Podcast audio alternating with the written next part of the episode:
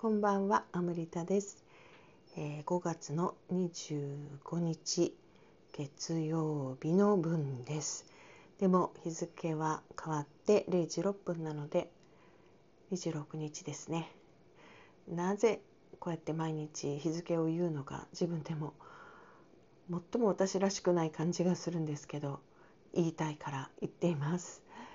しっとりしっぽりじっくり語ろう真夜中の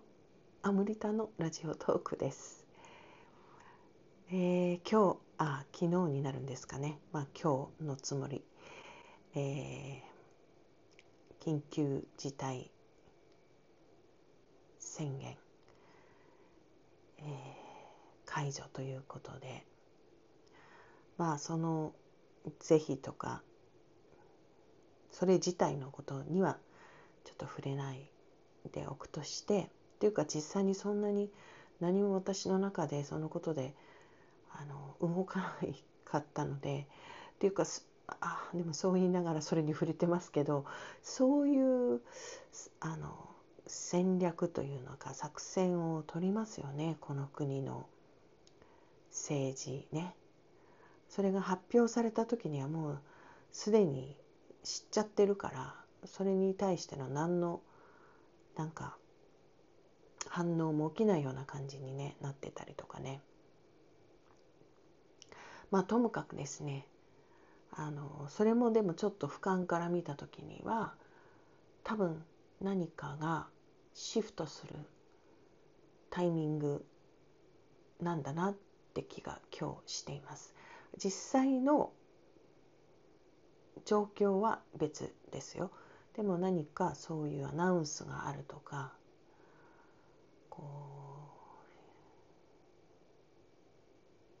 人がそれを受け取って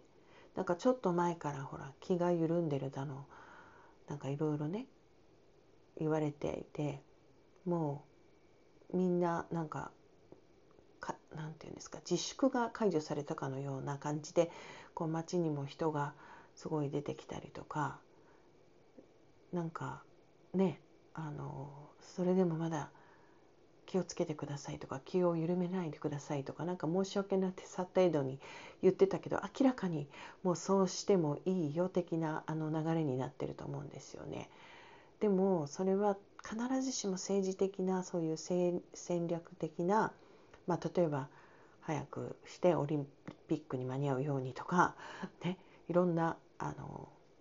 ことがあると思うんですけどでもそれでも何か私はあのこう全体の、まあ、集合意識のなんか流れっていうかタイミングみたいなものがあるような気がします。まあ、現に私も何週間か前にねラジオトークでもなんか急にエネルギーが変わって新しいフェーズに入った気がするって感じた時もあったし今日なんかはまさにまたそういう感じがあって昨日あの確か使い物にならないって言ってこうもう本当にダウンしたような状態だったんですけどそして徹底的にもうもう自分でもうやらなくていいってもう今日無理みたいな感じにして無理をさせなかったっていうか無理はもう効かなかったからあのすごくたくさん寝てね。そしたら今日は何でしょうね。もう本当にサクサク私としてはですよ。私としてはサクサク進んでイベントページも2つも3つも作れちゃうしあんなにドヨーンってしてる時にはあんなに自分にやれやれみたいなエネルギーを出しちゃってて、まあ、そうすると人間動かないんですよね。やだってなるしね。抵抗が起きるしね。だからやっぱりそこで無駄なエネルギーを使ってる気がするんですよね。抵抗っていう。そして抵抗させるっていうね。だから本当に、まあ、タイプにもよるでしょうけど人間の。私みたいなタイプはとにかく無理やりやれとかやりなさいとか、まあ、言われて頑張ることができた時代は個人的にももう集合的にも終わっているのでね。無理な時は無理とか嫌なのにやるじゃなくてやるんだったら自分の気分がいい時機嫌がいい時もしくは自分で自分の機嫌をとって、えー、なんか喜びながら面白がりながらやるエネルギーでやるように自分をね持ってかないとっていうか持ってかないともったいないよね。だって今日の感じでいくとあのドヨーンってしてて何一つ何一つでもないけど一個のことが全然終えられないっていうことから比べたらどれだけ効率が今日は良かったか別人のようにぐんぐんやってしまったみたいなねだからそういうことだと思うんですよね。でもねでもあの、まあ、この国だけじゃないだろうけどでもこの国にやっぱりすっごく多いと私自身は家庭でも職場でも学校でもそういう感じで過ごしてきたなと思うのはやっぱりあの自分のウォントですよね。やりたいとかそのこうしたいっていう気持ちよりもやるべきっていうこう思考とか義務とか社会的な通念とかそういうことで押さえつけられてきた気がしますね。で押さえつけられるっていうのも最終的に本人の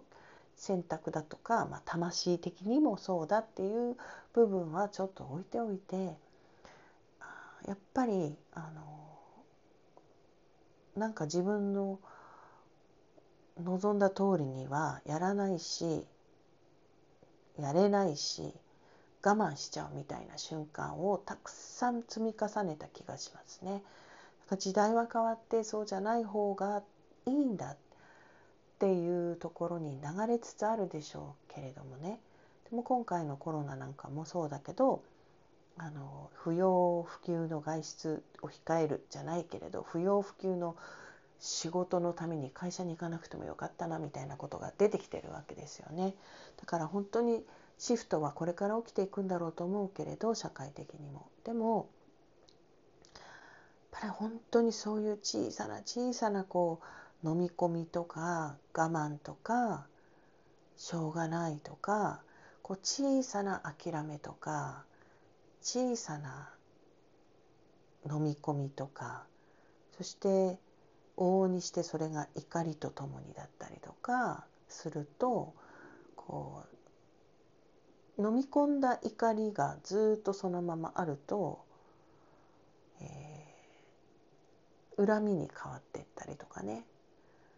それとかある時爆発するような感じになったりとか怒りってやっぱりベクトルは外に向いているから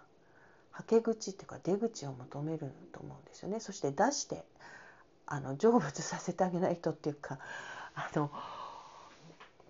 な自分の中であのふつふつとさせるものではないですよね。それがきれいに何かにこう変換されていくならまだしもそうでないのであればその外に出たいベクトルのエネルギーだと思うので